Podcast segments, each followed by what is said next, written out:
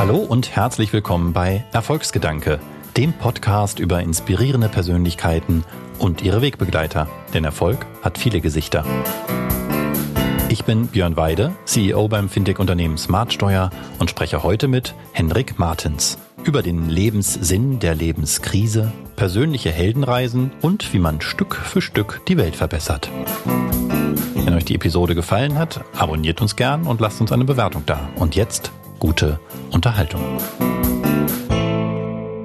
Bist du ein Sinfluencer? Ich bin definitiv ein Sinfluencer. Ich äh, versuche, versuche mit äh, den Dingen, die mich beschäftigen und von denen ich glaube, dass sie für andere Menschen einen Mehrwert bieten über über ein Konsumprodukt hinaus äh, Menschen damit in Kontakt zu bringen und auch andere Menschen zu motivieren, das zu tun. Das hatte ich doch gehofft, ja. Und damit herzlich willkommen, Hendrik Martens.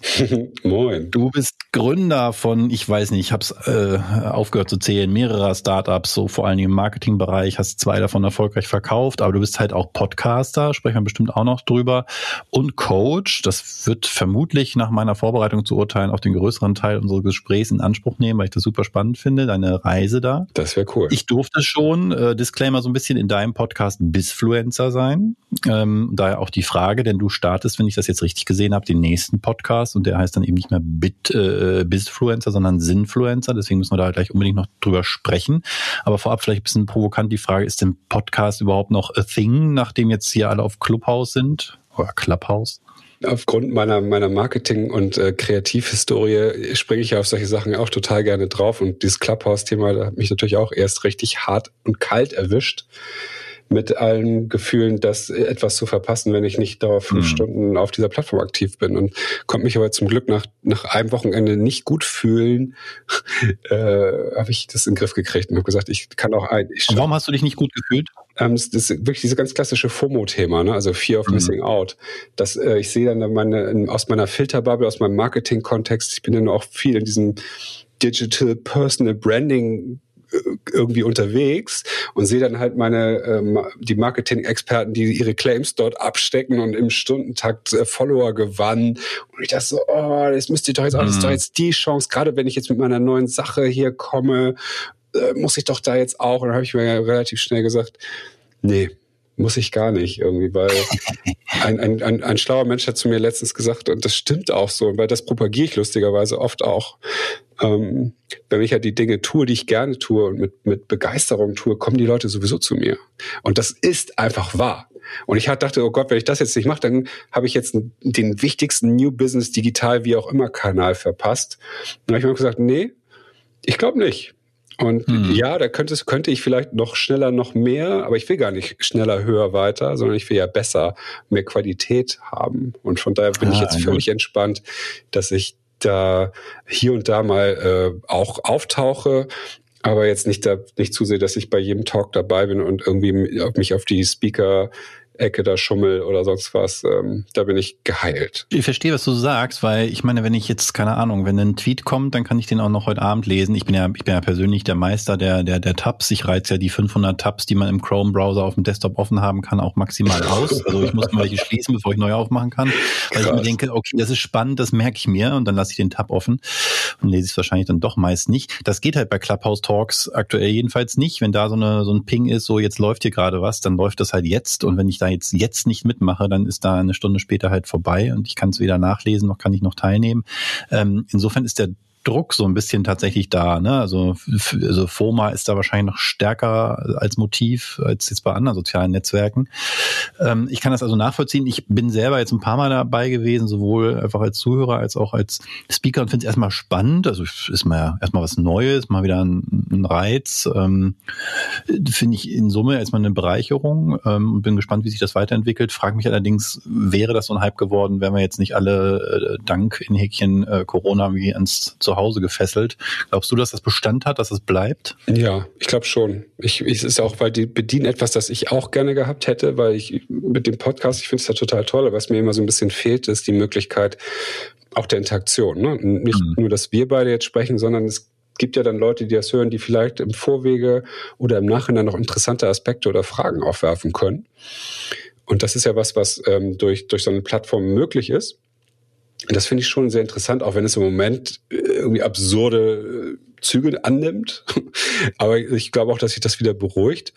Und ich glaube auch nicht, dass es jetzt die nächste super To-Go-Plattform wird, aber ich glaube, dass man das sich das hoffentlich so ein bisschen wie vielleicht so YouTube auch entwickelt, wo du einfach auch Dinge findest, finden kannst, auch im Nachhinein hoffentlich nochmal, die dich halt wirklich interessieren, wo du auch einen wirklichen Mehrwert hast und nicht nur, im Moment nehme ich das eigentlich so wahr, dass die Leute ja eher überall einmal so reinhoppen, mhm. drei Minuten bleiben und woanders hingehen. Und was nimmst du da dann mit?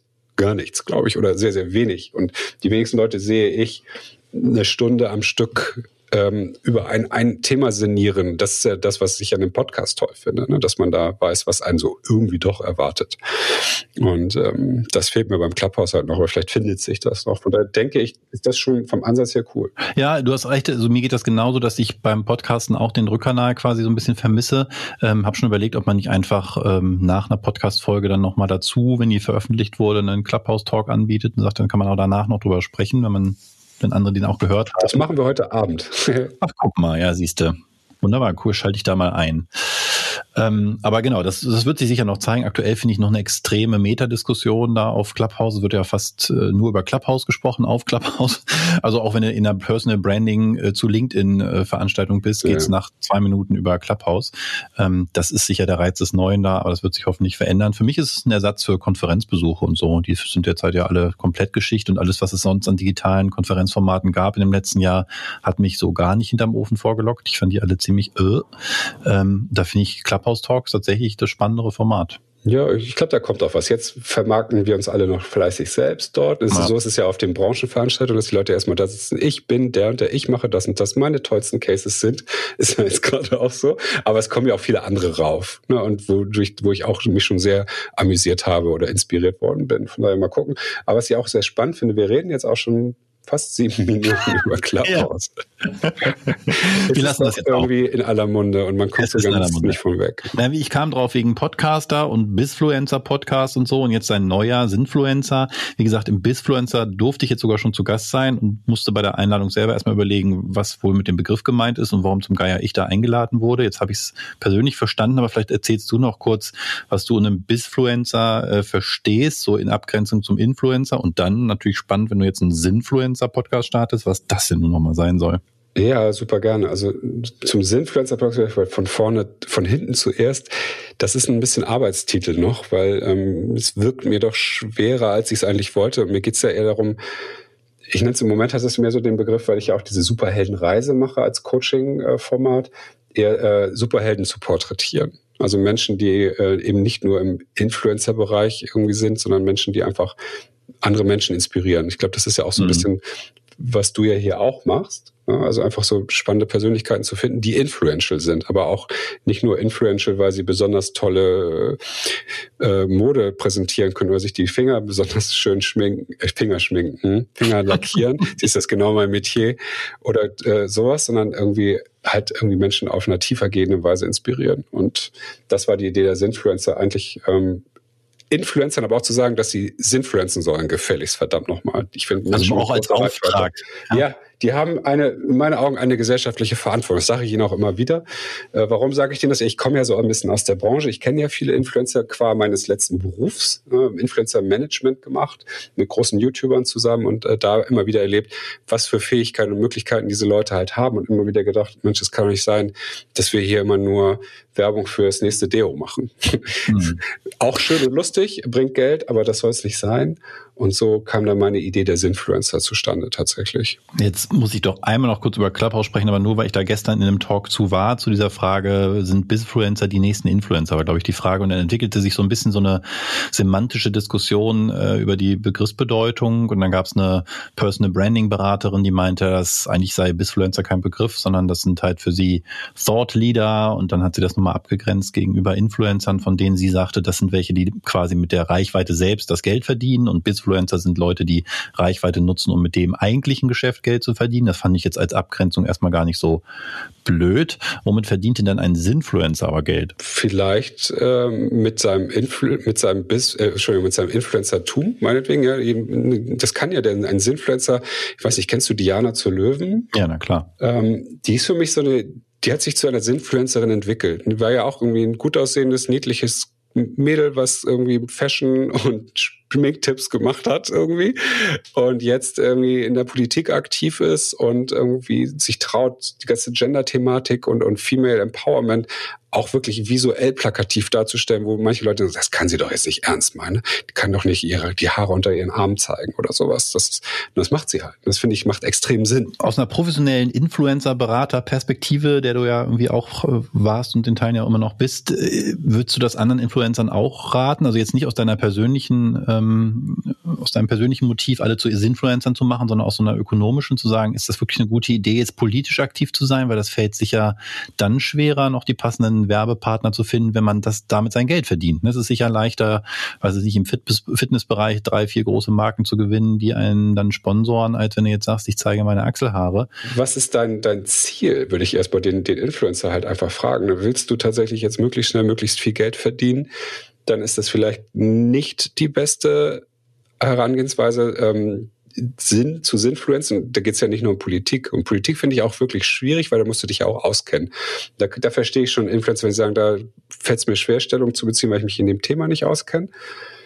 Aber ähm, ich würde es ja auf einer Wertebasis sehen. Ne? Was, was ist dir wichtig im Leben? Wofür stehst du? Und jeder Mensch steht ja für irgendwas und hat irgendwelche Werte verinnerlicht. Und ähm, wenn die irgendwie nach draußen getragen werden, wird es in meinen Augen immer auch erfolgreich sein. Aber eben nicht vielleicht auf die Schnelligkeit, wie du es haben kannst, wenn du ähm, jetzt irgendwie mit einer Million Reichweite einen Koop mit keine Ahnung, McDonalds machst, äh, dann kriegst du da halt schnell einen fünf- bis sechsstelligen Betrag wahrscheinlich. Ne? Und äh, wenn du aber irgendwie so wie Diana das jetzt macht, die, die, dann musst du halt irgendwie vielleicht länger, findest du aber längerfristige Partnerschaften, weil die meisten Influencer-Corps sind ja so One-Shots. Ne, du machst einfach für die nächste McDonalds-Kampagne machst du eine Insta-Story und vielleicht ein YouTube-Video oder sowas.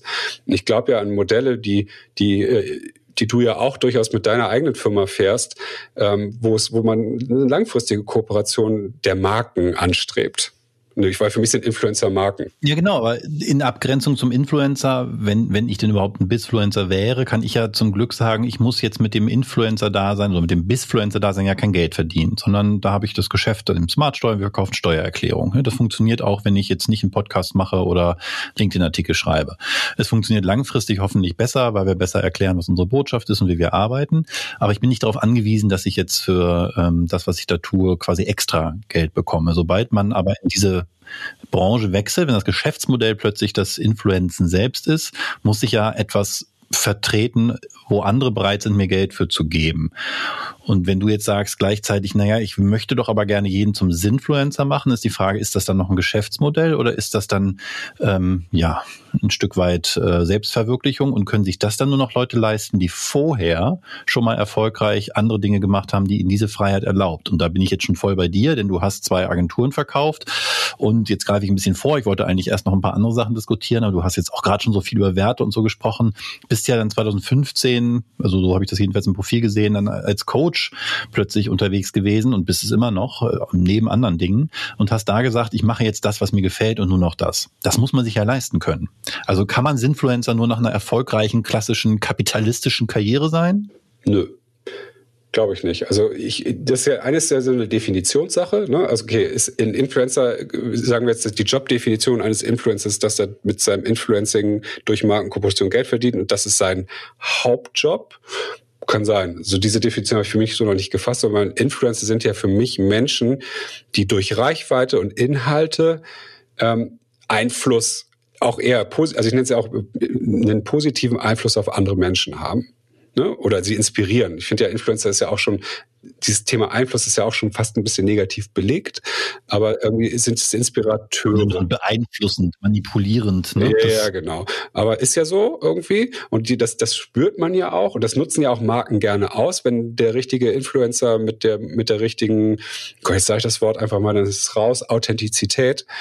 ähm, da, da ist und dass der, der Match zwischen Influencer und Produkt groß ist, der verkauft das ja auch wahnsinnig gut. Weil die Leute glauben der Person ja. Wenn die sagt, dass das ein gutes Produkt ist, dann ist es auch so. Und das ist ja viel durch den Dreck gezogen worden. Und da äh, ist etwas, was ich ja im Moment auch sehr stark mich einsetze, dass es eben nicht mehr passiert, dass die Influencer jedes Produkt, was bei drei nicht auf den Bäumen ist, irgendwie in die Kamera halten, was sie, mit dem sie sich nie auseinandergesetzt haben, auf das sie überhaupt keinen Bock haben, wo der Marketingleiter äh, persönlich den Instagram-Text geschrieben hat und der darf auch nicht geändert werden. Ne, das ist halt scheiße. Tut mir leid, ich dass ich solche Worte da gebrauche, aber es ist es einfach. Ja, und ich glaube, es, es, durchschaut auch der Kunde oder irgendwann der Konsument ja dann. Also das gab ja nun schon so viele auch Kampagnen, die dann da zu Recht auf, auf Twitter und Co. dann durch den Kakao gezogen wurden. Was war denn das, wo da so eine, so eine Influencerin irgendwie badete und um sie herum, was war da für ein Produkt aufgebaut? Das Beefy, aber das war, das hat die ja gefaked, davon mal ganz abgesehen. Das, ach so, ach siehst du, das habe ich schon wieder nicht verfolgt. Das war ein Social Experiment von ihr, aber jeder ach. denke, das ist ein Beefy Marketing Case, der, der Beefy wahrscheinlich sehr geschadet hat irgendwie. Meinst Eigentlich echt krass. Aber ich weiß, dass es eben keine Koop war. Aber das ist, es ist halt überzogen stellvertretend für andere. Also so ähnliche Sachen gibt's ja trotzdem. Also Satire quasi. Ja, und ich glaube halt irgendwie, dass das hört halt immer noch nicht auf und es dauert auch, bis es aufhört, weil irgendwie schaffen, schaffen auch kreative Werbeagenturen es einfach nicht, diese neuen Kanäle besser zu nutzen. Das ist irgendwie was, Ne? Mhm. Reklame machen wir seit den 50er Jahren irgendwie genauso wie heute, bloß es ändert sich nur der Kanal, wo wir sie machen. Und das finde ich sehr schade, weil ich glaube, wir können, sehen wir jetzt ja mit dem, was wir machen oder wie du es halt machst, ne? Wir können ja Werbung auf ein völlig neues Level heben. Und auch immer mehr an Menschen und Gesichter kleben, ohne dass wir sagen, ich habe ein Testimonial. ne? So, und das haben aber viele noch nicht verstanden. Aber da kommen wir jetzt, glaube ich, so vom Hölzchen ins Stöckchen. Ja, vielleicht noch ein Wort dazu, weil ich möchte um Gottes Willen vermeiden, dass jetzt hier der Eindruck entsteht, dass ich irgendwie da skeptisch bin oder, oder, oder kritisch, was Influencer als sich an, an sich angeht. Der Begriff ist halt noch so neu, dass man vielleicht auch hier und da noch nicht genau weiß, was damit gemeint ist. Ähm, gestern fiel in diesem Clubhouse-Talk dann noch der Begriff ähm, des Content Creators. Der kommt ja so fast schon mehr so Richtung YouTube und Co. Aber den fand ich insofern ganz gut, als das klarer beschreibt, dass der, die eigentliche Aufgabe erstmal ist, gute Inhalte zu generieren. Und erst wenn über gute Inhalte dann die Reichweite kommt, kann daraus ein Geschäftsmodell werden, weil Reichweite heutzutage halt im Netz und so und überall sonst ja auch was wert ist. Aber die eigentliche vornehmliche Aufgabe ist ja nicht die Reichweite um ihrer Reichweite willen, sondern der Content, den sie produzieren. Und ganz ehrlich, den, den finde ich fantastisch und ich will nicht sagen, ich lebe davon, aber was habe ich alles schon von YouTube-Videos gelernt? Ich bin so Hobbyfotograf. Äh, ohne die wüsste ich immer noch nicht, was, was äh, Blende und, und, und ISO und so ist. Das, ja. das haben ja YouTuber beigebracht und das ist völlig legitim, dass die dann durch Kooperation ähm, dann ihr Geld damit verdienen, weil sie auf äh, Skillshare oder äh, jetzt will ich keine Werbung machen, andere Lernplattformen äh, dafür Werbung machen. Völlig legitim und zeigt so ein bisschen, dass es tatsächlich nichts anderes ist als, keine Ahnung, Fernsehsender, die Content produzieren, um in den dazwischen halt Werbung zu platzieren. Das ist ja nichts Verwerfliches. Nö, gar nicht. Stimmt, sehe ich genauso. Und ich finde auch, ist überhaupt nicht verwerflich von Influencern Markenkooperationen zu machen. Bloß auch da mit Sinn und Verstand und zu gucken, matchen wir denn eigentlich? Jetzt sind wir wieder bei meinem, meinem Lieblingsthema der Werte. Ne? Jede Marke hat ja Werte, die werden ja auch immer kommuniziert in solchen Briefings und so. Ne? Oder Firmen haben Werte aber es guckt ja keiner, ob der Influencer, mit dem sie das jetzt zusammen machen, irgendwie scheinbar, scheinbar oder nicht ähnliche Werte vertritt, sondern oft ist es halt so, das muss ich immer selber lachen, wenn ich das erzähle, was ich selber tausendmal erlebt, dass der, der Influencer gebucht wird, wo der Marketing-Mensch weiß, ach, die findet meine Tochter auch toll oder die kenne ich von meiner Tochter. Aber du, du machst dann eine Riesenpräsentation mit dem perfekten Fit. Hier sind die zehn Influencer, die richtig geil sind.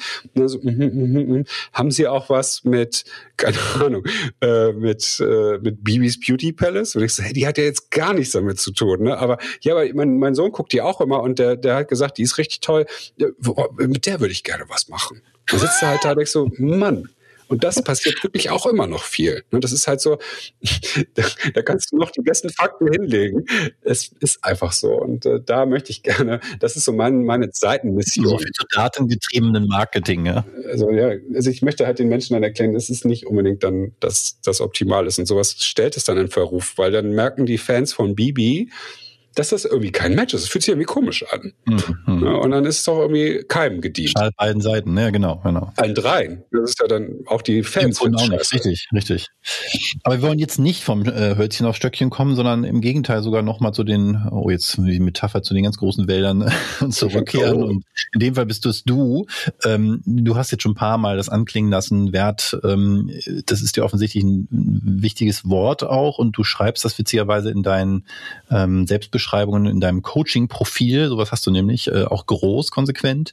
Ähm, erzähl doch mal ein bisschen, wie das dazu kam, dass du also nach der Gründung von, ich weiß, ich habe es wirklich nicht nachgezählt, unzähligen Unternehmen, dann 2015 oder wahrscheinlich schon früher Coaching-Ausbildung gemacht hast. Du bist zertifizierter NLP-Coach, das kenne ich jetzt zufällig, weil meine Frau das auch ist, und systemischer Coach und noch etwas, was ich noch nie gehört habe, Evolutionsmanager, muss man ja, ja mal sagen. Stimmt. Aber spannender ist eigentlich, wie, wie kam es dazu, dass du das überhaupt angefangen hast, als so Business-Fuckel, Kreativer, plötzlich eine Coaching-Ausbildung? Du sagst, wir haben 30 bis 40 Minuten Zeit, dann muss mir ja echt fast kurz fassen, weil das ist so meine persönliche Heldenreise. Die kann ich da irgendwie mal eine kleine Geschichte zu erzählen, wenn du da Lust zu hast. Die, Aber sowas von. Die mich da so hingeführt hat, ist, da hast du mir schon so ein bisschen gerade die Tür aufgemacht in der, in der, in, dem, in der vorigen Diskussion gerade eben, nämlich, weil es darum geht, irgendwie, kann man denn, man kann doch nicht einfach mit dem, worauf man Lust hat oder wofür man steht, kann man damit Geld verdienen. Ne? Mhm. Das war so ein bisschen die Frage, die wir da hatten mit dem Sinfluencer-Thema. Und ich sage ja ja. Warum sage ich ja? Weil ich selbst irgendwie erlebt habe. Ich bin jetzt zwar kein Influencer in dem Sinne, aber ich habe früher in den frühen Jahren meines meines äh, geschäftlichen Strebens, sagen wir mal, ich war so 18 Jahre alt, äh, habe ich wirklich sehr konsequent das gemacht, worauf ich Bock hatte. Sehr zum Leidwesen meiner Lehrer und meiner Eltern. Ich äh, bin, glaube ich, der mit dem schlechtesten Abi der Geschichte des Johann Riss Gymnasium Wedels. Ich habe so, ich glaube, mehr schlechter ging's nicht, sonst wäre ich nicht durchgekommen. So kann man sich ungefähr vorstellen, was war. Und ich sage mal, es war mein Spaß-Abi, weil ich habe dafür auch am meisten Spaß von allen gehabt, weil ich am wenigsten gelernt habe. Aber es war echt knapp bis zur letzten Sekunde. Und warum erzähle ich das? Ich habe halt damals unheimlich gern gefeiert, wie so viele andere Jugendliche auch und habe entdeckt, dass ich so ein Fable für so Computergrafik habe. Weil mein Vater hat äh, früher immer Personal Computer aus Amerika importiert und nach Deutschland gebracht. Und ich, wir Kinder, wir sind, ich habe drei, wir sind zu dritt, ich habe zwei weitere Brüder, durften mit den Computern auch immer so ein bisschen rumfruckeln. Und mein ältester Bruder hat das Programmieren für sich entdeckt, mein mittlerer Bruder hat gemerkt, solche Dinge kann er gut verkaufen und ich konnte unheimlich gut damit spielen. Und äh, das war, äh, aber was ich dann irgendwann auch entdeckt habe, waren diese Desktop-Publishing-Sachen. So CorelDRAW war mal so ein Tool, mit dem ich unheimlich viel gemacht habe. Und dann fing ich an, damit Flyer zu gestalten für unsere Partys. Wir haben so kleine Partys gefeiert und die wurden irgendwie immer lustiger und immer größer. Und Partys habe ich nur deswegen gefeiert, weil ich eben gerne feier und gerne Musik höre. Und dann habe ich angefangen, einfach aufzulegen. Und das fanden immer mehr Leute gut, was ich da gemacht habe. Ich habe nie Musik für andere aufgelegt, sondern die Musik, auf die ich Bock hatte. Und das fanden andere gut. Und dann habe ich die Partys gefeiert, auf die ich Lust hatte. Und dann war es so, so die totale Win-Win-Situation. Hey, wow, ich kriege also auch noch Geld dafür, was ich eh gerne mache. Und dann kam so zum Beispiel dieses CorelDRAW und diese Desktop-Publishing-Tools. Das fand ich total toll. Ich habe nächtelang zu Hause am Rechner gesetzt und so Flyer gebastelt und irgendwelche Bilder, einfach so, weil ich das weil ich da Lust zu hatte. Das war mein Hobby. Und irgendwie konnte ich das aber irgendwie so gut machen, dass dann andere Leute gesagt haben, hier die Flyer, die du machst, die finde ich total toll. Äh, kannst du mir auch welche machen? Oder irgendwann Webseiten. Habe ich einfach auch so aus Spaß gemacht. Und die Leute haben gesagt, ich will sowas auch haben. Und also habe ich damit immer Geld verdient mit dem, worauf ich Lust hatte. Und das war so perfekt. Das war wirklich so, und das wird dann dadurch immer größer. Ich habe nicht zum Beispiel nie geplant, eine Agentur zu haben, sondern ich habe einfach so ein bisschen in den Tag hineingelebt, vielleicht auch, als Freiberufler. Und habe dann äh, eben mal eine Webseite gemacht, mal, das kann, kennen vielleicht viele gar nicht mehr, Flash-Animation unheimlich viel gemacht, weil ich irgendwie so Bewegtbild-Fan auch bin. Ähm, Flash ist ja so ein Plugin gewesen, was, glaube ich, vor ein paar Wochen final abgeschaltet wurde von Adobe, womit ja so Webseiten so interaktiv wurden mit ganz vielen tollen Sachen. Kennen viele nur noch von der Warnmeldung, dass irgendwas Kritisches im Browser ja, passiert. Genau. Und da haben wir so interaktive Videos mitgemacht. Das auch wieder nur, weil wir Bock hatten. Und da kam plötzlich dann Unilever und hat gesagt, davon wollen wir irgendwie mehr haben. Nochmal, warte mal. Du warst 18-jähriger. Nee, da war ich dann so äh, Anfang, Mitte 20 war ich dann da. Also da sind so ein paar Jahre ins Land gegangen. Kommt Unilever, ich meine, die, der Konsumgüterhersteller der Welt, wie kommt der auf euch? Ja, weil eine Bekannte von mir, die dort im Marketing saß, die hat mich ein paar Mal gefragt, weil für, die hat irgendwie die Marke Rexona betreut, äh, ob ich für, die haben so Partys früher geschmissen also, und da haben sie mal so Videos aufgenommen. Ob ich dann aus diesen Videos mal so, so coole animierte Videos machen kann, die man auf, auf ins Internet stellen, beziehungsweise auf den Partys selber auf so Großleinwände streamt. Mhm. Ähm, so, hatte ich natürlich, da hatte ich auch wieder mega Bock drauf. Ich so, geil, dafür kriege ich auch noch Geld, dass ich so geile Videos schneiden kann. Ich kriege ja sonst so Material gar nicht, wie cool. Und dann meinte sie halt irgendwann so, du, ähm, wir haben jetzt hier so ein, so ein Etat für so eine Marke, die heißt äh, Impuls. Das ist so ein Deo für kleine Mädchen. Das riecht so fürchterlich doll nach Vanille. Ich weiß nicht, dass, dass, ob du das kennst. Ähm, aber das ist halt so, das können wir unseren Agenturen nicht geben. Das ist viel zu klein. Ähm, hast du Lust, das zu machen? Ich sehe, also, und ging um, und das können wir nur digital machen, weil das Budget so klein ist. Ich sehe, ja, klar. Ja, aber es ist echt nicht so viel, es sind nur 100.000 Euro oder irgendwie sowas. Und ich damals so, what? äh, ja, ja, ja, ja, kann ich machen. Ja, oder musst du eine Firma gründen. Wir können dich hier sonst nicht als, äh, als Supplier aufbauen. Und so ist meine, meine Agentur entstanden. Ich wollte das gar nicht, ich war Happy Freelancer. Und da fängt aber auch so ein bisschen die, das an das Rad sich so langsam zu verbiegen bei mir, weil da war alles noch, ne? ich habe ich hab immer nur mein Ding gemacht, auch die Grafiken so, wie ich es gerne wollte und habe gesagt, so, das nimmst du jetzt so. Kann ich hier und da ein bisschen was machen, aber das ist es. Ne? Und äh, so sind wir dann sehr schnell gewachsen. Wir haben irgendwie dann im Unilever-Konzern hier und da immer mehr Marken gewonnen, die Etats wurden größer und äh, was passiert dann? Ne? Je größer die Etats werden, weißt du ja selber, desto mehr Mitspracherecht will der Kunde auch haben. Oder dann kommt dann plötzlich die Legal-Abteilung noch dazu. Oder oh, der Datenschutz. Ja. Und dann hört der Spaß für mich als Kreativer total auf. Weil, was passiert? Wir haben eine wunderbare, eckige Idee, die wird dann so richtig schön rundgeschliffen. Und dann mhm. gucke ich, früher habe ich mir meine Webseiten oder die Dinge, die ich gemacht habe, nachts angeschaut. Einfach nur, weil ich es so geil fand, das zu sehen und so stolz drauf war was irgendwann so mochte ich diese Sachen nicht mehr angucken, weil ich das so scheiße fand, was da ist. Und da fing für mich so die Krux an, weil da waren wir plötzlich dann irgendwie 25 Leute. Äh, also musste ich monatlich eine Menge Geld reinfahren, nur um Gehälter zu bezahlen. Und äh, dann war auch noch hier, ja, dann der Kunde wurde immer schöner und dann wurden die Kampagnen immer langweiliger, weil sie immer größer wurden, äh, weil die, weil die dadurch ja auch immer angstgetriebener waren. Oh Gott, wir können uns ja jetzt nicht so was Verrücktes erlauben, nachher kriegen wir damit Ärger. Und das sehen ja so viele Leute, das ist ja dann auch irgendwie nicht scheiße. Als es noch so klein und nischig war, war es halt cool, dann wurde es aber irgendwie nicht mehr so cool. Und ich merkte so, ich werde immer unglücklicher. Mir macht das hier immer weniger Spaß. Und jetzt mal noch ein bisschen schneller äh, vielleicht vorgespult. Das habe ich aber eine ganze Zeit gemacht. Die Agentur wird auch immer größer. Zwischendurch gab es so ein paar Rückschläge. Das mit derjenige, mit dem ich das gegründet habe, äh, der hat vor mir sogar gemerkt, dass er gar keinen Spaß mehr hat und ist dann raus. Und dann habe ich seine Anteile sozusagen, äh, die hat dann eine größere Agenturgruppe übernommen. Und da dachte ich, jetzt wird aber auch alles besser. Es ist nicht mehr so anstrengend. Ich kann mich wieder auf meinen Kreativteil und das Digitalzeugs kümmern. Da wurde es aber alles noch viel, viel schlimmer. Da, da war da ja noch weniger freie Entscheidung, die ich hatte. Mhm. Und äh, dann gab es so einen magischen Moment meines 40. Geburtstags. Ich bin 47. Und ähm, Warum war der magisch? Weil ich habe gedacht, die feiere ich jetzt richtig groß. So und ich mache so eine Oldschool Hip Hop Party, wie ich sie früher halt veranstaltet habe. So ne? jeder zieht sich albern an. Ich stelle unendlich viele Getränke hin und wir spielen die ganze. Ich mache den ganzen Abend meine Mucke. Und dann waren wir irgendwie keine Ahnung weit über 100 Leute, die die Party der, der, des Jahrzehnts wieder so gefühlt hatten. Alle haben das so gefeiert. Das war einfach so Magic. Und ich bin am nächsten Morgen schwer verkatert aufgewacht und habe mich gut gefühlt trotzdem, also gut im Innersten und habe dann so gedacht, so wow, wieso, wieso ist das so? Was ist denn heute anders als noch vor drei Tagen, wo ich einfach aufgewacht bin und mich eigentlich irgendwie nicht glücklich gefühlt habe, sondern irgendwie gestresst, unzufrieden. Ja, irgendwas war da nicht richtig. Und dann fiel mir das so ein bisschen wie Schuppen von den Augen wirklich. Das hat ja, ach so, ja, weiß warum. Ich habe wieder das gemacht, worauf ich Bock hatte und die Leute haben mich gefeiert. Und ich so, mache ich das jetzt eigentlich, was ich jetzt hier mache, mache ich das aus Bock, weil ich da richtig Bock drauf habe, oder warum mache ich das denn jetzt hier alles? Mhm. Und dann würde jetzt jeder andere sagen, ja, das ist ja klar, Hendrik, Midlife Crisis, du bist 40, herzlich willkommen. und ich habe gesagt, nee, wenn, dann ist es erstmal eine Midlife-Morphose, was hier ist, weil ich mhm. fühle mich ja besser, wenn ich das jetzt umsetze, was ich, was ich spüre, wenn ich wieder danach lebe. Aber ich hatte damals noch kein, keine Erklärung dafür. Und so habe ich mich auf meine Coaching-Reise tatsächlich begeben, weil ich wissen wollte, was ist das? Ich habe einfach nur gemerkt, eigentlich habe ich alles erreicht, von dem ich dachte, dass ich es erreichen müsste.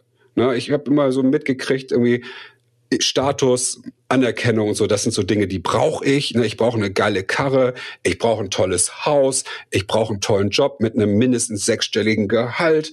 Dann bin ich wer und dann bin ich happy. Das habe ich dann an diesem Zeitpunkt ja einmal alles tatsächlich gehabt. Und es hat sich keine Zufriedenheit eingestellt, sondern Frust. Noch mehr Frust, weil ich gemerkt habe, es wird ja gar nicht besser.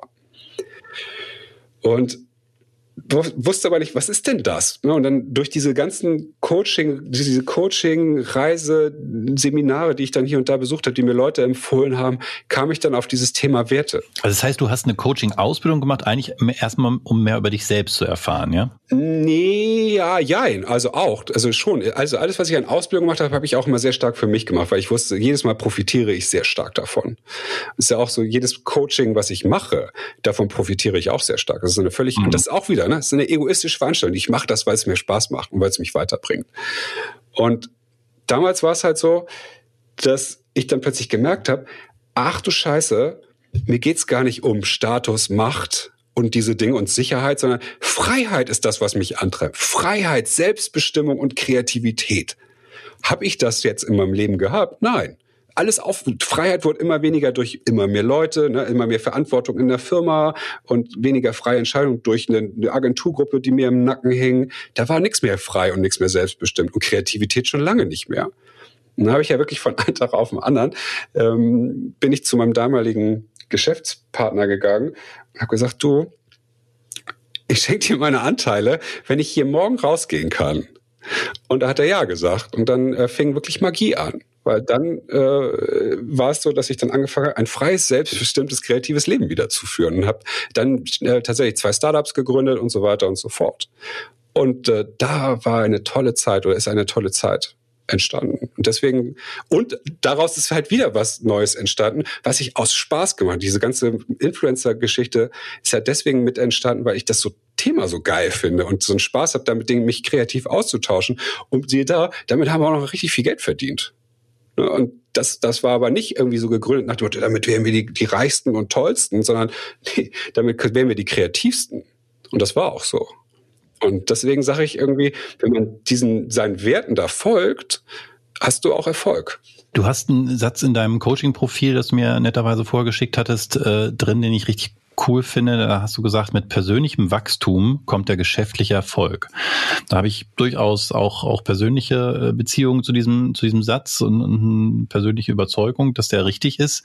Ähm, da, da steckt aber noch mehr drin, als zu sagen, ich mache halt das, was mir gefällt das ist, erfordert jetzt nicht zwingend erstmal Wachstum, sondern du sagst ja nicht, es kommt der Erfolg, wenn man das macht, was einem gefällt, sondern auch mit, mit schon auch dem Anspruch, dass man sich selber auch weiterentwickelt. Was, was war das für, was war für dich dann notwendig? Du hast gesagt, das kam jetzt mit 40, so klassische Phase Midlife Crisis, aber irgendwie baut das ja auch auf. Also dieser, diese Erfahrung, die du vorgemacht hast, ähm, auf das, was du danach gemacht hast. Was war, was war für dich jetzt notwendig, persönlich noch zu wachsen, um jetzt auch in der zweiten Phase quasi erfolgreich zu sein? Ich bin ja so ein Autodidakt. Also was ich damals mit einem Computergrafik, Videoschnitt und so weiter äh, konnte, habe ich ja durch tatsächlich auch so YouTube-Videos und Tutorials auf Webseiten und Foren gelernt. Und ich wusste aber, ich, wenn ich, ich habe zum Beispiel einen, ein Bild, ein Photoshop-Bild gesehen, was ich toll fand und sagte, das möchte ich auch können. Und natürlich weiß ich, muss ich meine Skills aneignen. Und ich hatte so einen Moment in, in diesem Coaching-Kontext war es halt so, da war ich auf einem Seminar zwei Tage, wo ich halt tatsächlich mit diesem Thema Werten zum Beispiel so weiter in Kontakt gekommen bin, was mich sehr angezündet hat. Und der Typ, der das gemacht hat, der Thomas Stammwitz, der, ich fand das toll, wie er das gemacht hat und wie er uns da alle mitgenommen hat. Und ich so, ich merkte so, wie da so eine Gruppe von 20 Leuten so, und das war das ist ein Business Coaching, weißt du, nicht irgendwie so ein Personality mhm. Brainwash Seminar, äh, sondern hier und da waren auch Brainwash-Elemente drin, auf jeden Fall, aber tolle, fand ich jedenfalls. Ähm, und fand das halt so, was, das war so mächtig, was er da geschaffen hat innerhalb von zweieinhalb Tagen mit uns. Ähm, das heißt, das möchte ich auch können das finde ich ja so toll, was der so mitbringt an, an Art, an, an, an, Authentizität, oh, jetzt habe ich schon wieder gesagt, äh, und, und Ideen und das Toolset einfach, das hat mich so, so fasziniert. Und dann, ähm, das fand ich so toll, dass ich es ein zweites Mal gemacht habe, einfach weil ich das genauer hingucken wollte, wie geht das eigentlich. Ich habe ihn halt auch, äh, bin ihm, glaube ich, auch ziemlich auf den Sack gegangen, weil ich wissen wollte, was er alles gemacht hat. Ne? Und äh, wie, wie, wie, wie ist er da hingekommen? Und dann hat er halt auch so, ja, irgendwie, der war halt Marketingmanager bei BAT, glaube ich, lange und hatte halt so eine ähnliche Laufbahn. Hat dann auch irgendwann gemerkt, das ist doch, ist doch alles hier jetzt nicht das, wofür ich stehe. Und hat dann äh, auch systemische Coaching-Ausbildung gemacht und und ich so, aber ich wusste zu dem Zeitpunkt ja noch gar nicht, womit ich, wo ich damit hin will. Ich fand einfach nur so das spannend. Dann sagte er so, ähm, wir fangen doch mal mit, mit so einer NLP-Ausbildung an. Die dauert ein halbes Jahr und bringt dich auf jeden Fall schon mal äh, auch persönlich Meilen weiter. Und so war es dann halt auch. Ne? Also bin ich seiner Empfehlung gefolgt, habe in Hamburg einen NLP-Practitioner gemacht und war schon total geflasht, was dann mit mir ging und was ich allein an Toolsets da ja mitbekommen habe, um Kommunikation mit, mit meinem Mitmenschen einfach auch drastisch zu verbessern und auch viel mehr Verständnis mitzubringen und, und, und. Und da wurde ich so ein bisschen, habe ich mich auch selbst ein bisschen ertappt, wieder genau wie bei den Sachen vorher. Ich, ich saug sowas auch gerne auf, um mein Skillset zu hören, weil da war zum Beispiel der Thomas Stammwes so mein Vorbild, so wie ähnlich wie die tolle Grafik, die ich gesehen habe, das möchte ich auch können oder das muss nachher, will ich auch, dass es so aussieht. Und dann habe ich halt dann so Ausbildung an Ausbildung an Ausbildung gepackt. Aber das war auch genau das. Es war für mich kein, es hatte jetzt kein Job-related Idea dahinter oder sowas, sondern es war irgendwie, das, das war mein Hobby. Ich, ich habe es geliebt, sonntags, samstags, sonntags von morgens bis abends alle paar Wochen in so einem Seminarraum zu sitzen und mit anderen Leuten solche Sachen zu machen oder zu lernen. Da habe ich mich drauf gefreut. Das hatte überhaupt gar nicht so, ja, wenn ich das jetzt erstmal habe, dann passiert das. Sondern nee, das war, andere gehen angeln oder surfen und Henrik ist auf, auf solche Seminare gegangen. Äh, und daraus ist dann plötzlich das nächste entstanden. Und Ausgangspunkt, wenn ich dich da richtig verstanden habe, war ja so diese Erkenntnis an dem Geburtstagsmorgen, ähm, komisch, jetzt bin ich irgendwie äh, ausgelaugt, aber glücklich und warum ist das sonst nicht so? Und jetzt hast du ja zu Recht gesagt, das ist so auffällig, dass das jetzt in so einer Zeit kommt, die, die viele mit Midlife Crisis dann irgendwie verbinden, insbesondere bei Männern. Ähm, ich selbst habe jetzt Anfang, äh, bin 41, ähm, Anfang des Jahres eine, ein, ein Coursera war es, glaube ich, Kurs mitgemacht. The Science of Wellbeing wird in Yale irgendwie gegeben, ist einer der erfolgreichsten Kurse, der dort je gegeben wurde. Und äh, ganz augenfällig war da also die erste Feststellung, dass uns unsere Intuition als Mensch, was uns vermeintlich glücklich macht, eigentlich immer ein Schnippchen schlägt und äh, im Grunde falsch berät. Ne?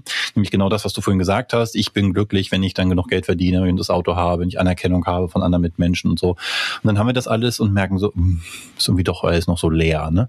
Hast du eine Idee, vielleicht auch durch deine Coaching-Ausbildung, warum wir diese mühevolle Reise doch irgendwie gefühlt dann doch alle machen müssen, obwohl es die Wissenschaft gibt, die uns das eigentlich jetzt schon verrät, also auch schon vor 40 und wahrscheinlich auch erfahrene ältere Mitmenschen, Eltern, äh, Großeltern, die einem vielleicht auch schon mal früher mitgegeben haben, Mensch, dein Streben danach äh, Glück und Ruhm und ähm, Erfolg, ähm, da jagst du den falschen Geistern nach. Wieso müssen wir alle durch diese Erfahrung selber durch?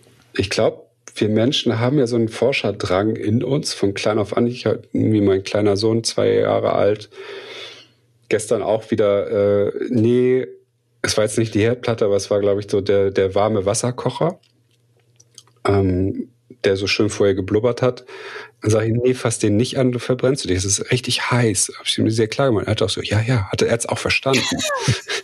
aber fasst halt trotzdem an. Ne? Verstehen der Leben sind zwei verschiedene Dinge, ne? Ich glaube auch. Und das Ding, und ich finde es auch gut muss ich ganz ehrlich sagen. Ich finde es halt deswegen gut, weil das, auch wenn so oft es so gut gemeint ist von Mitmenschen um mich herum, deswegen sage ich manches Mal das Gegenteil von gut ist gut gemeint, jedes Zitat von Ketka, äh, finde ich so, so gut, weil wenn mir immer jemand sagt, nee, mach das nicht, red jetzt nicht mit oder mach das Business, bau es nicht so auf, weil das funktioniert nicht, habe ich auch gemacht. Hm. Das kann ja sein, dass es für diesen Menschen in dem Kontext zu der Zeit nicht funktioniert hat. Aber es muss nicht bedeuten, dass es zu jetziger Zeit in meinem Kontext nicht bei mir klappen kann.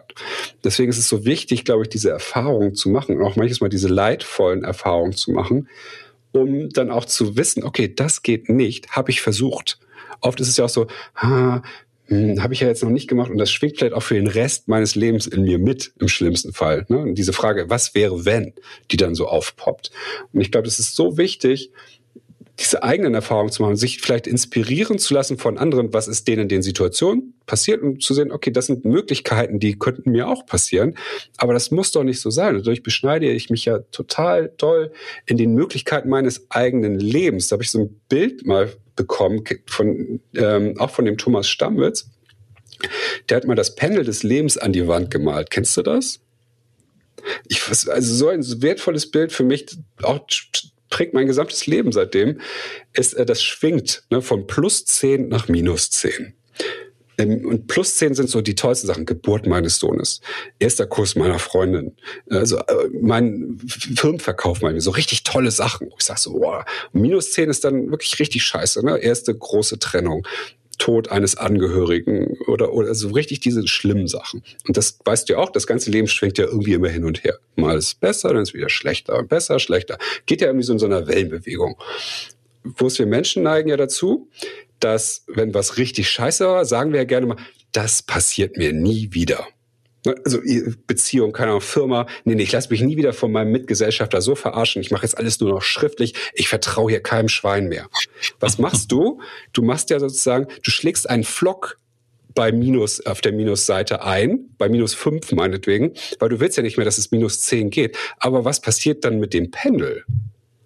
Es schlägt auch noch bis plus fünf aus, weil der, die Energie fehlt. Und das finde ich so prägend und ich kann es ah, unterschreiben, dass es in meinem Leben auch so war, dass ich da auch Flöcke drin hatte bei plus fünf, äh, bei minus fünf und das auch nicht mehr so richtig geil war, mein Leben. Weil äh, daraus ergibt sich, wenn man das jetzt so schwingt, so male ich das gerne an die Wand, ergibt sich aus dieser, aus dieser kleinen Schwingung im Pendel ja auch so eine Art, wenn man da mal so einen Kasten drum hat, so, eine, ja, so ein kleiner Kasten entsteht, das so die eigene Komfortzone, in der man sich befindet, in dem sicheren Bereich. Weil plus, minus fünf ist irgendwie, ja, es kann mal doof sein, aber es ist nicht so richtig scheiße.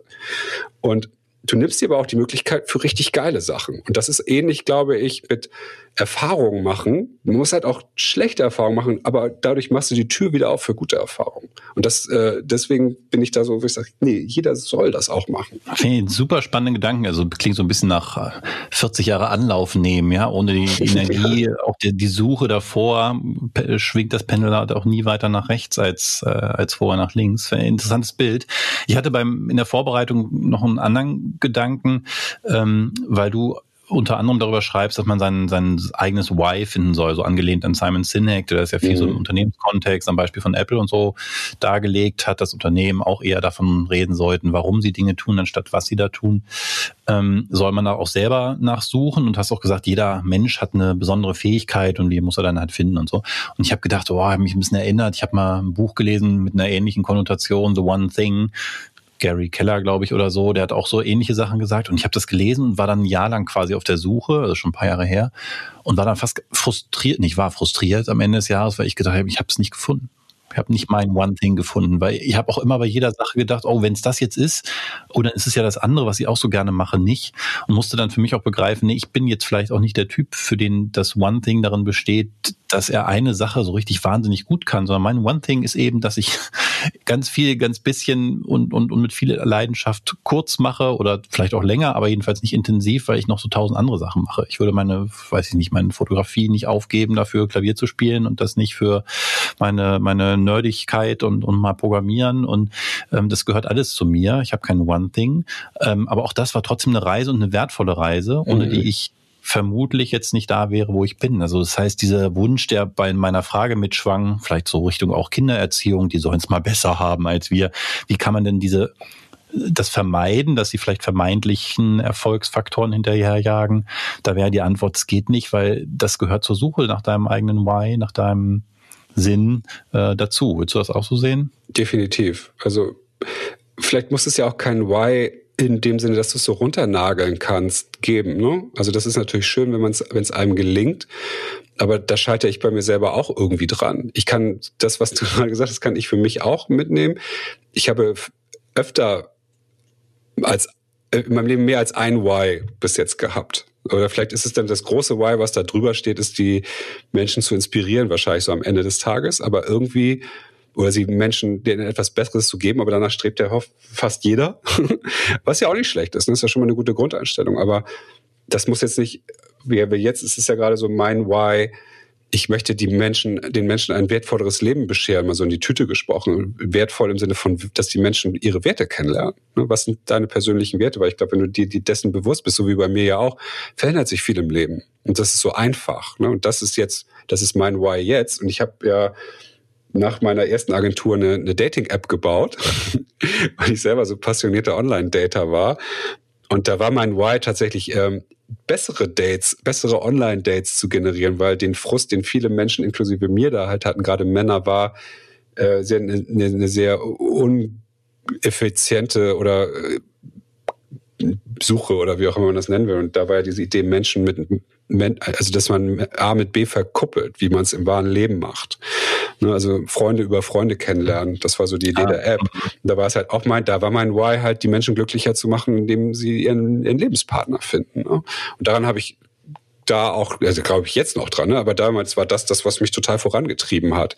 Also ich glaube, das muss jetzt nicht nur das the one thing in life sein. Ich glaube, das könnte tatsächlich zu Frust, äh, so, äh, könnte Frust erzeugen, dass man es nämlich nicht findet. Ähm, aber ich finde es durchaus sinnvoll, etwas zu haben, nach dem das Thema irgendwie zumindest strebt. Also ich glaube, das ist schon toll. Du hast das ja für dich in, auch wieder zitiere ich aus deinem Coaching-Profil, ähm, überschrieben, so die ganz kleine Nummer, du möchtest die Welt verändern. Und da, also ich weiß nicht, wie es anderen geht, aber ich denke erstmal, ja, mein Gott, das, das sagen dann auch die ähm, Germany's Next Top Models auf die, auf die Frage, äh, was sie sich denn wünschen, ja, World Peace, und das ist dann schnell so eine Floskel. Ich, in dem Fall muss ich sagen, glaube ich es dir sogar, weil du es danach noch ein bisschen erklärst und eben nicht sagst, keine Ahnung, äh, ich will die Menschen auf den Mars bringen, Elon Musk oder so, so die ganz großen Nummer, sondern hast gesagt, one coachee at a time. Also so übersetze ich das jetzt mhm. mal für mich. Ähm, also die Welt verändern, im, in dem kleine Bewegungen bei meinen Mitmenschen passieren und in deinem, in deinem Fall jetzt vielleicht in, in deiner Rolle als Coach die eine Veränderung in dem nächsten Menschen und wer weiß, was die auslöst, also so Ripple-Effekt mäßig. Genau. Ähm, da habe ich große Sympathien äh, für, denn ich glaube, dieser Wunsch nach positivem Beitrag, der kann auch schnell mal überfordern, wenn wir uns klar machen, wie wie viel wir schon in unserem persönlichen Umfeld, das muss ja jetzt kein Klient sein, das kann die eigene Familie sein, das kann in meinem Unternehmen, können das die Mitarbeitenden sein, was man da ein Häkchen im positiven Sinne anrichtet durch die Art, wie man mit denen umgeht, äh, was man mit ihnen macht, wie man mit ihnen spricht und was das dann für größere Effekte hat über die Zeit, so als, als Compound-Effekt, wie sagt man, Zinseszinseffekt. Ähm, das, das macht man sich ja manchmal gar nicht klar. Ne? Insofern ähm, große Sympathie für diesen Ansatz äh, und dafür möchte ich dir dolle die Daumen drücken, dass du mithilfst, diese Welt zu verändern. Nicht nur durch die Sachen, die du heute schon machst, sondern vor allen Dingen auch für die Sachen, die du noch in Zukunft machst. Und vielleicht gibst du uns da noch einen kurzen Ausblick. Sinfluencer haben wir schon angesprochen, offensichtlich noch in der Mache. Aber im Vorgespräch hast du angedeutet, da kommt vielleicht noch mehr. Ja, ich, es ist aus, äh, aus der Not etwas Tolles entstanden, wie so oft. Ähm, ich bin lange Mitglied der Entrepreneur Organization gewesen und bin es bestimmt auch bald wieder. Ich mache da jetzt so eine Art Sabbatical. Ich weiß nicht, ob du die kennst. Das ist EO, nennen die ja, sich. Klar. Ist ja so ein Gibt's bisschen. Ich, nenne es immer Rotary 2.0. Mhm. ähm, eine ganz tolle Organisation von Unternehmern, die sich ja auch zusammenschließen, äh, nicht nur um ihr Geschäft voranzubringen, sondern eben auch die persönliche Entwicklung voranzubringen. Und auch da ist ja das Credo, wenn du dich persönlich weiterentwickelst, wirst du dich auch immer geschäftlich weiterentwickeln. Und der kleinste Nukleus dieser, das sind ja über 15.000 Leute weltweit, äh, ist das sogenannte Forum. Es gibt dann so ne, wie so Chapter, dann gibt es das Chapter Deutschland, äh, Chapter Hamburg. Im Chapter Hamburg sind 100 Mitglieder, die wiederum in 10 Foren unterteilt sind. A, acht Leute. Ja, kann gut rechnen. Ne? Deswegen bin ich nicht äh, CFO. ähm, und da triffst du dich einmal im Monat mit den immer gleichen Leuten und datest dich so ab. Und einmal im Jahr machst du mit den Leuten einen Retreat über mehrere Tage, wo auch immer, und machst so Deep Dive, also noch ein bisschen tiefer reingehen irgendwie. Und mm, mit einem, mit meinem Forum waren, waren wir in Barcelona und äh, wussten nicht so richtig, was wir machen sollen. Wir hatten so das Thema Deep Dive. Wir hatten ja so viel Spaß in dem Forum. Es war ja auch total cool. Und dann irgendwie was aber irgendwas müssen wir noch machen. Sag ich, ja, ich habe hier so einen Wertetest. Habe ich hier aus meiner NLP Masterausbildung, da habe ich die, glaube habe ich das Ding, glaube ich, hier.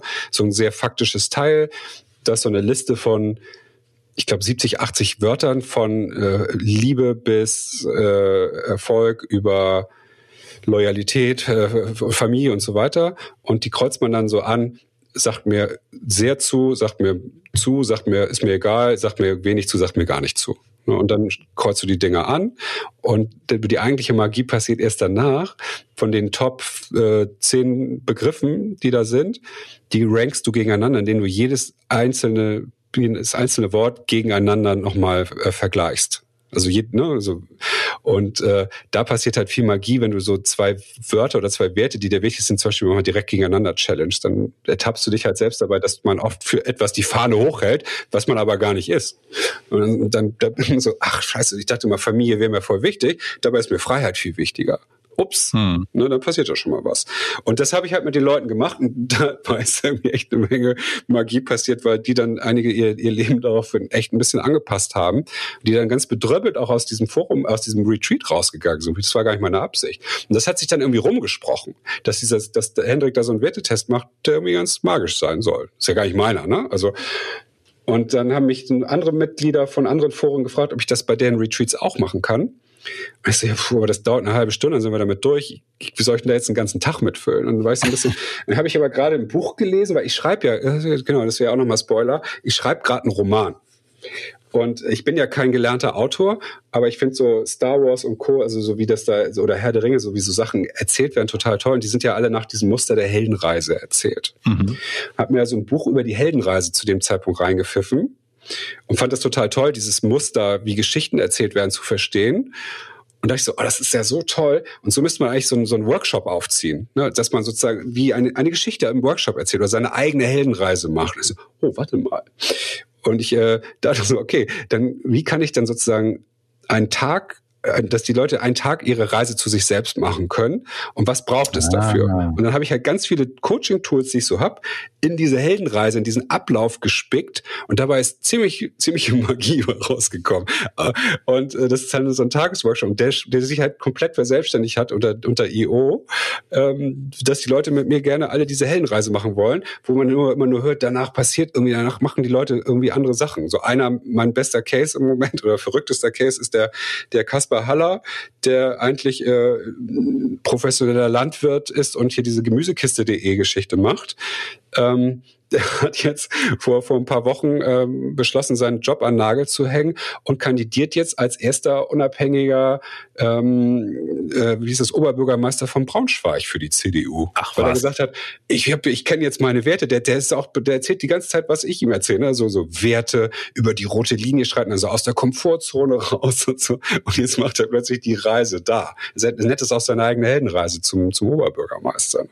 Und das ist halt irgendwie etwas, wo ich merke, das ist sehr, sehr krass und sehr, sehr mächtig, obwohl es eigentlich überhaupt gar nicht schwierig ist und auch nicht sonderlich tiefgehend, sondern eine geile, man erzählt sich selbst eine geile Geschichte einen Tag lang. Das Ding baue ich jetzt gerade in verschiedenste Sachen um. Der Kern des Ganzen ist, sind ja die Werte. Unter anderem in Roman, aber so ein Coaching-Format oder was? Genau, so ein, wie so ein Seminar. Ne, so ein Eintagesseminar. Ah, okay. Das aber jetzt immer Präsenzseminar war. Jetzt habe ich die ersten Zoom-Seminare damit gemacht und habe gemerkt, das geht auch sehr gut. Und jetzt gucke ich halt, ohne dass ich jetzt gleich sage, ich mache hier so ein automatisiertes Coaching-Angebot, was man dann so klicken kann. Äh, aber da entsteht jetzt gerade eine ganze Plattform drumherum, um diese Werte, um diese Helden, Superheldenreise. Und weil, ja, das kann ich, mehr kann ich noch gar nicht erzählen, weil es noch ein das würde jetzt, glaube ich, den Rahmen sprengen. Aber eigentlich der Kern auch dort dieser Superheldenreise ist halt der Zugang zu seinen Werten zu finden. Ach, von wegen. Du bist ja voll schon auf, auf Geschichten erzählen Modus und machst jetzt hier einen Cliffhanger, einen Riesen, damit wir dir auch alle folgen und dann mitkriegen, wenn das endlich live geht. Und das finde ich auch eine gute Idee. Was ich eigentlich machen möchte, ist, ist dir und deinem Team eine Superheldenreise verkaufen möchte, dass ihr mal einen Tag mit mir das mal macht und du wirst danach auch sagen, oh, krass. Klingt super gut, auf jeden Fall. Also lass uns da gern im Anschluss nochmal äh, sprechen drüber. Ich äh, finde es sehr spannend. Ich hatte ja, glaube ich, erwähnt, ne, meine Frau hat so einen NLP-Kurs auch gemacht und ich habe da, während äh, sie das lernte, eine Menge auch über mich gelernt und finde es eine sehr, sehr spannende Methode. Oder es ist ja nicht Methodenkoffer. Ähm, äh, daher nur große Empfehlung, sich da auch mal zu beschäftigen äh, mit seiner eigenen äh, mit seinem eigenen Why. Ähm, ihr erstmal vielen Dank, dass du uns an deiner Heldenreise hast teilhaben lassen und hier ähm, darüber berichtet hast. Ich wünsche dir äh, alles Gute dafür, dass du noch mehr Menschen ähm, bewegen kannst und damit die Welt verbessern. Äh, wir, wir setzen auf dich. Hab Dank für diese Stunde. Danke. Unterstützt mich. Machen wir. Ciao, Hendrik. Ich danke dir auch sehr. Bis bald. Tschüss, tschüss. Wenn euch die Episode gefallen hat, lasst uns gerne eine Bewertung auf iTunes da und abonniert den Podcast. Dankeschön.